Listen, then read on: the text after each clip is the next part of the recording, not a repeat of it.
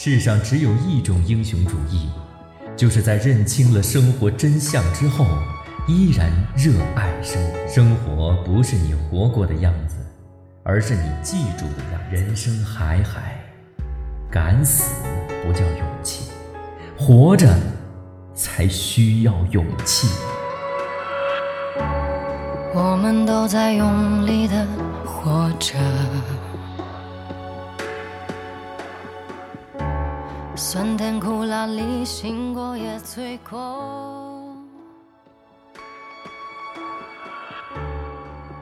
人生海海，讲述了一个浑身是谜的上校在时代中穿行缠斗的一生。离奇的故事里藏着让人叹息的人生况味，既有日常滋生的残酷，也有时间带来的仁慈。请听长篇小说。人生海海，作者麦家，演播夏帅。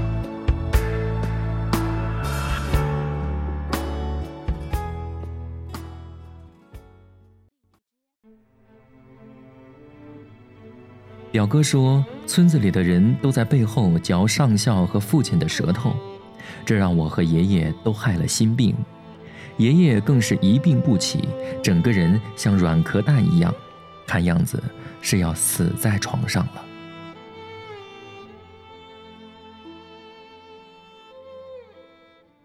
第十七集，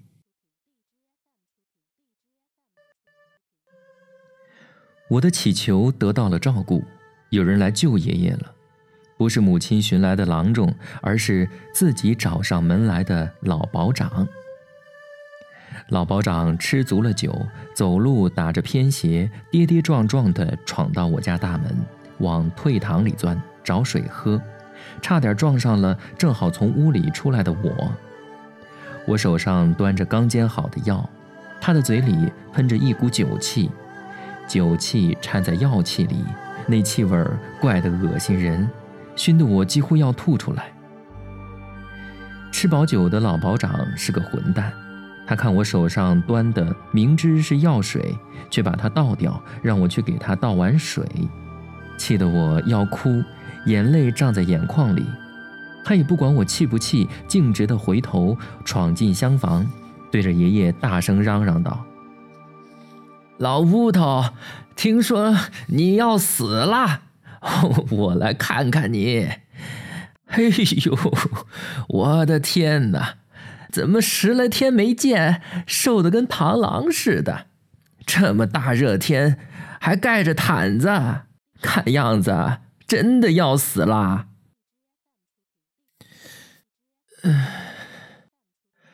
真的要死就好了。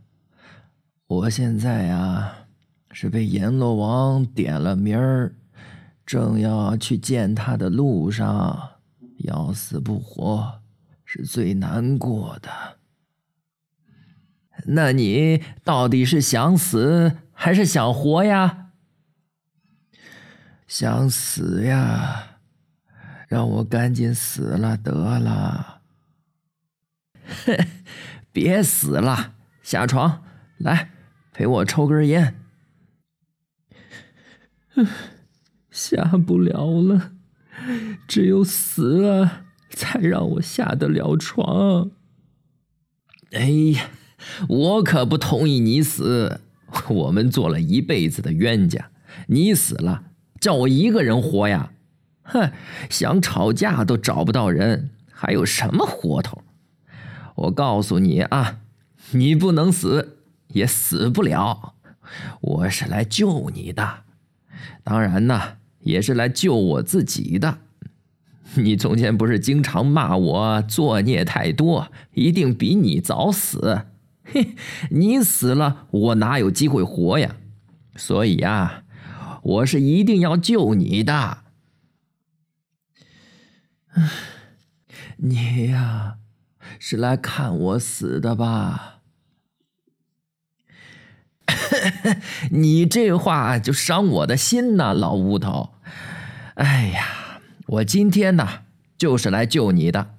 哎呀，渴死我了！小兔崽子，你赶紧给我倒碗水。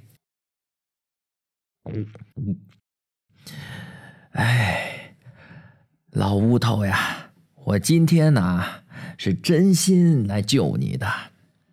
我们吵了一辈子，也好了一辈子，咱们呐是一对冤家，也是一双鞋子左右对上的。你要死啊，我还真是舍不得呢。哎，刚才我听到了，你呀。把我的药都给我倒掉了，你是盼着我死呢？你呀，得的是心病，哎呀，喝药是救不了你的，只有我呀能救你。你呀，也不是什么被阎罗王点名了，是被小瞎子点了名了，他的一张大字报贴的你不得安生。是吧？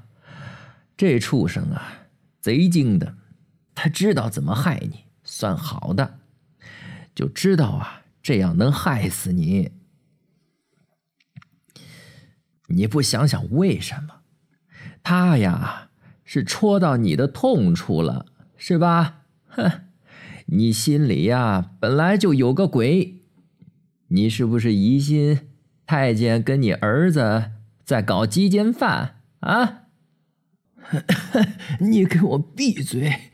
闭嘴！嘿，难道不是吗？啊！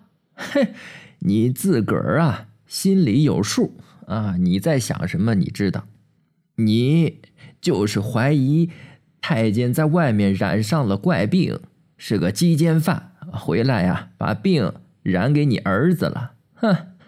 你整天呐，四面八方的传播，哎呀，太监跟我姘头怎么怎么着了？啊，太监的裤裆里空了，他年轻的时候，哎，睡过的女人要用汽车装。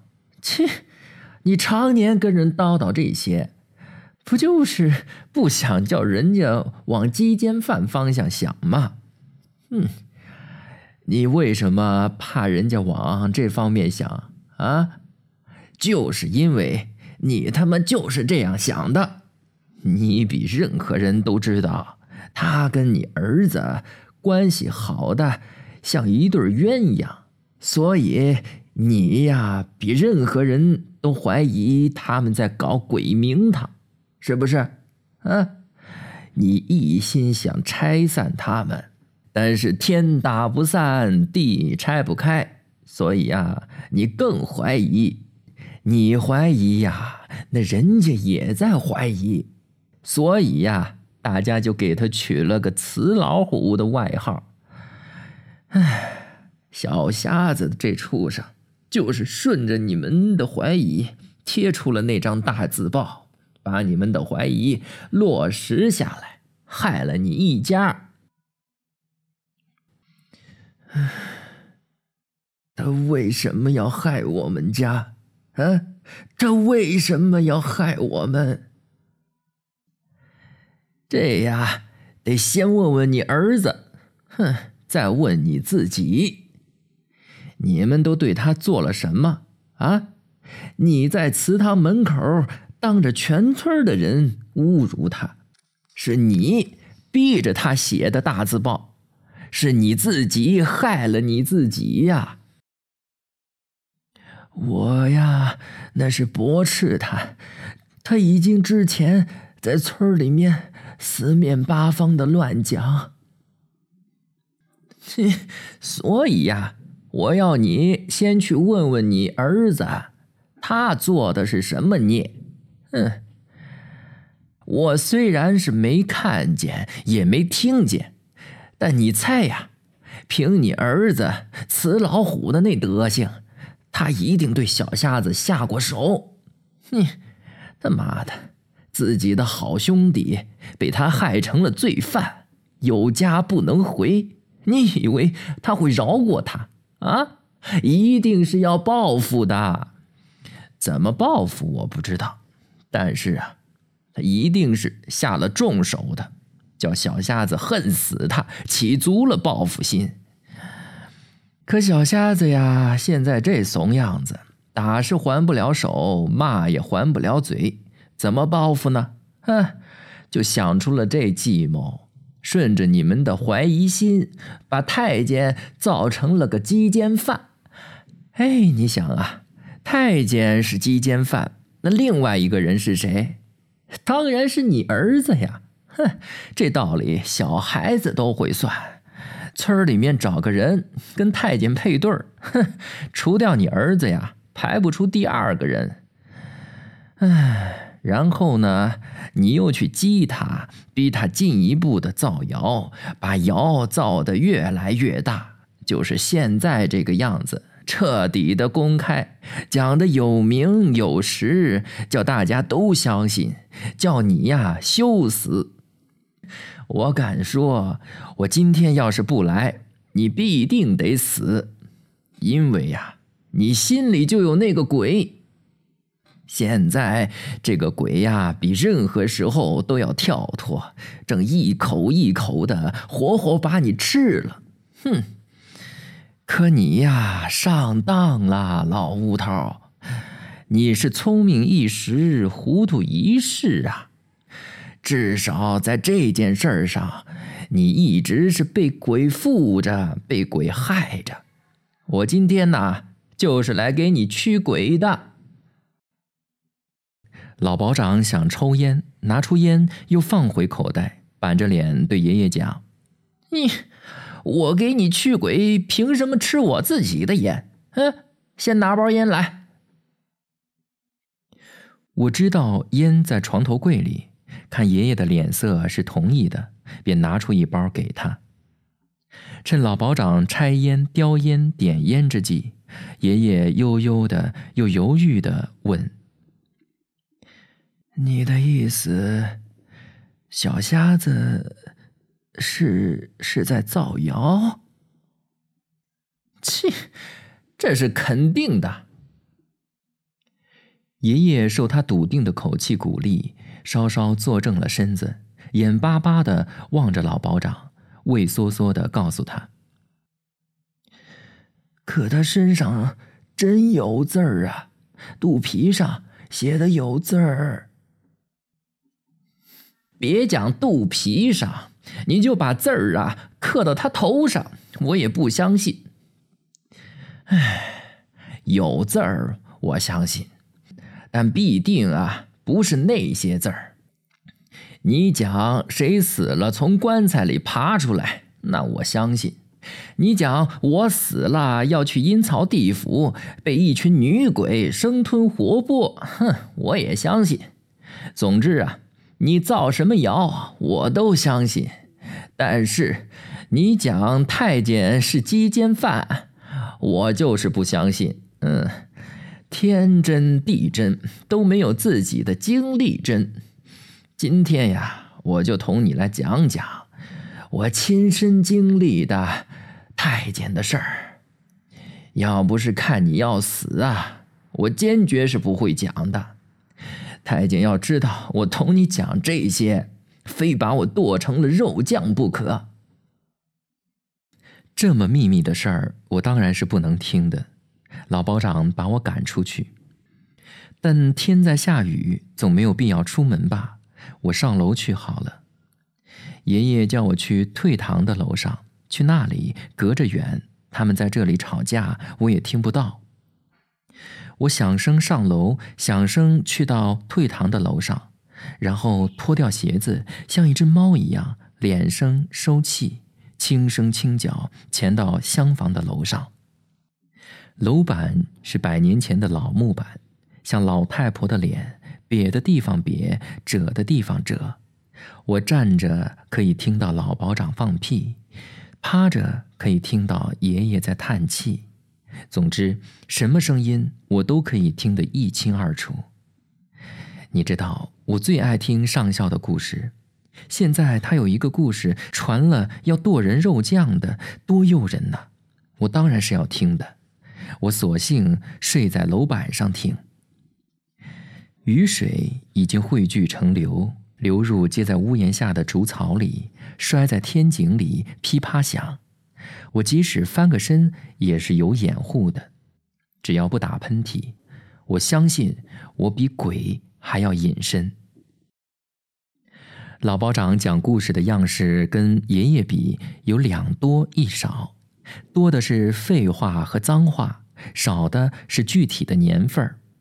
他讲年份不讲民国哪一年，也不讲公历多少年，同讲那一年，糊里糊涂的像他人一样。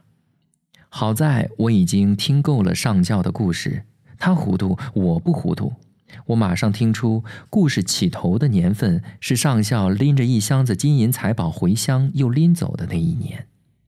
秋天的时节，当时老保长的腰杆子刚硬着，住的是大台门屋，门口有两只石狮子，一只拴铁链条的大黄狗。黄狗见了熟人摇尾巴，见了生人汪汪叫，门铃一样的，家丁就被唤出来。家丁是本村的，认得上校，攀谈起来，终究是一个意思。老保长恨透了你，劝上校回头，别自讨苦吃。上校不听劝，闯进去，果然遭老保长一顿奚落。你来做什么啊？寻女人？女人是有的，就怕你没球用。我听说呀，你被阉了啊？你不要侮辱人。我是好心来给你了账的，当初我是匆忙走的，没机会跟你了清账，今天专门来还旧账。还债？你还得起吗？你，你欠我一条命。切，我不欠你人命，我只欠你一个女人。你他妈别忘了，现如今是谁的天下？我当的是谁的保长？我把你押到县里面，你就是个死罪。当时我们县是鬼子的地盘，老保长当的是伪保长，有义务把上校押去给鬼子或伪政府。如果你是这号人，欠命的就是你，我该把你除掉。我正念你是没当走狗，才登上门来谢罪的。当时上校正在上海跟那女特务做特务工作，除鬼杀奸是国家派他的使命。上校讲着，一边从口袋里摸出一只金元宝，啪一声放在桌上，对老保长讲：“瞧好了啊，这不是包金，是十金，可以陪你一船女人。这玩意儿足足有三寸长，两寸高，船一样搁在桌上。”火团一样的，把暗沉的桌面映出一层油光。老保长看着，口水泉水一样往上涌，要流出来。但那时光的他，面子要紧，面子比金子贵。他左看右看，手痒心痒，等着上校好言相劝。只要上校劝慰一句，他是准备撂下面子，收起金子的。上校不解他的心思，一言不发，掉头就走。上校的本意是要给他留面子的，免得看到他受宠若惊的样子。老保长却误会，以为上校是冲他摆阔气、耍牛气，一下子叫他的面子绷起来，抓起金元宝朝仇人的后背扔去，一串恶语机关枪一样的扫。金元宝从上校的肩背上弹出去。在地上打滚儿，上校忍着痛拾起金元宝放回口袋，掏出来的是一把黑亮的小手枪，把老保长逼到墙角，骂他：“你这是作死！别叫我提了你的脑袋回去领功！老子现在是戴将军的人，专门负责除奸杀鬼。”老保长听到枪栓咔嗒一声按下。腿脚免不住发软，心想：受过大辱的人必定是大恶的。这家伙现在是条断尾狗，裤裆里空了，心底断然是越发的黑恶，惹不得的。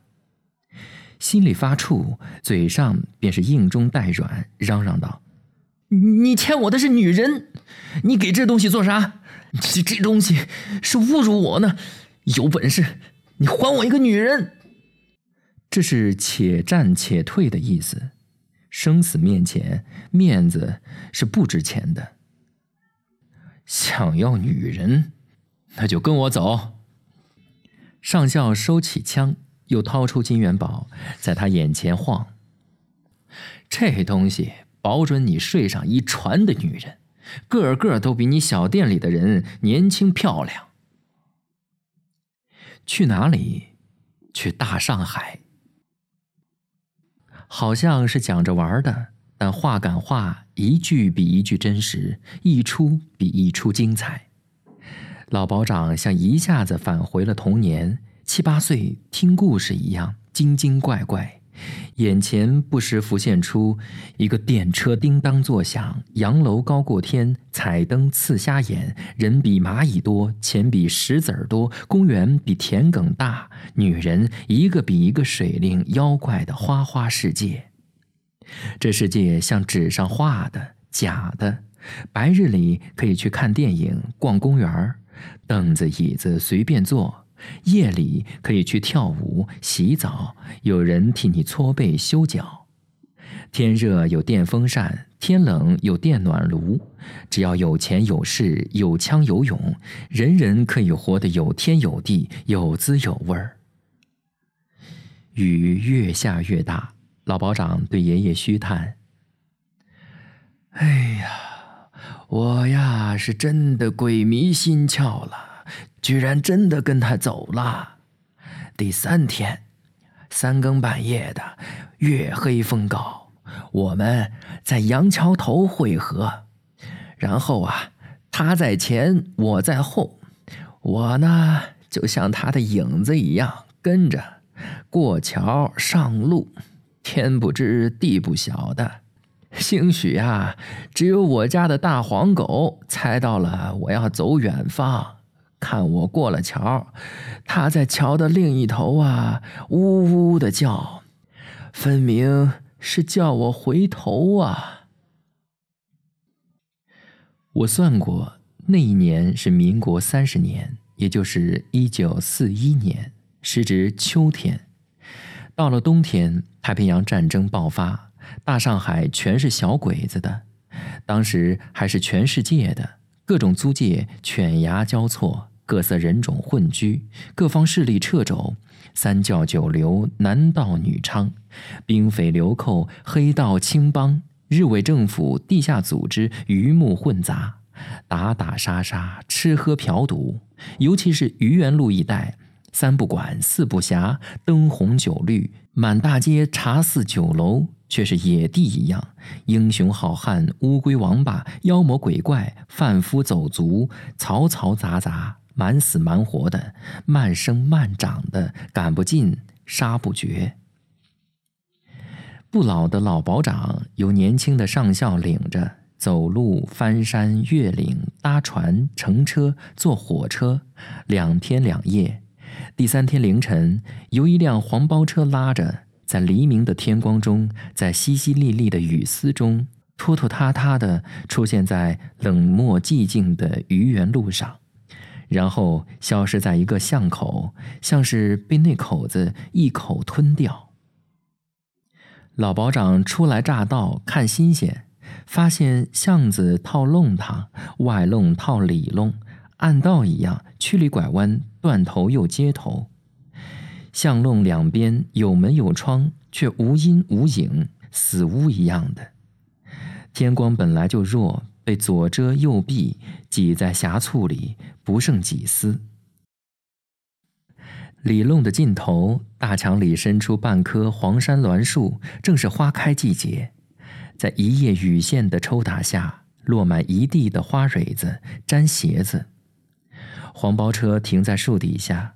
老保长从车里下来，看到一边屋门前挂着一块木牌，上头是一个红色的十字，下面是四个黑字“私人诊所”。老保长认得字，知道这是看毛病的地方。老保长讲：“我要看女人，不要看毛病。先休息一下，晚上我带你去看女人。”上校留下一把零钱，告诉他哪里有饭店，哪里上厕所，什么时光来接他看女人。一番交代，又上了黄包车，一眨眼就不见了，只看见一通空空的黑洞，像看不到底的黑洞。